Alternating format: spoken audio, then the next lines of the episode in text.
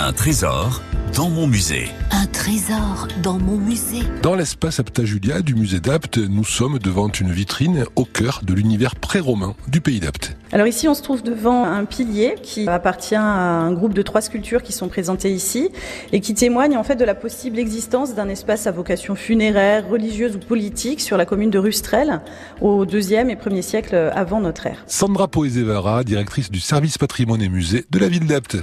Un trésor. Un trésor. Dans mon musée. Il s'agit de la partie supérieure d'un pilier de section carrée qui est orné de quatre têtes euh, humaines en haut relief et qui était surmonté par une petite pyramide qui est aujourd'hui brisée. Ces quatre têtes en fait sont représentées de face, grandeur nature, dont on peut euh, juger la qualité, notamment grâce à ces visages qui sont assez juvéniles, mais qui sont d'un ovale régulier avec des yeux euh, globuleux, sans pupilles.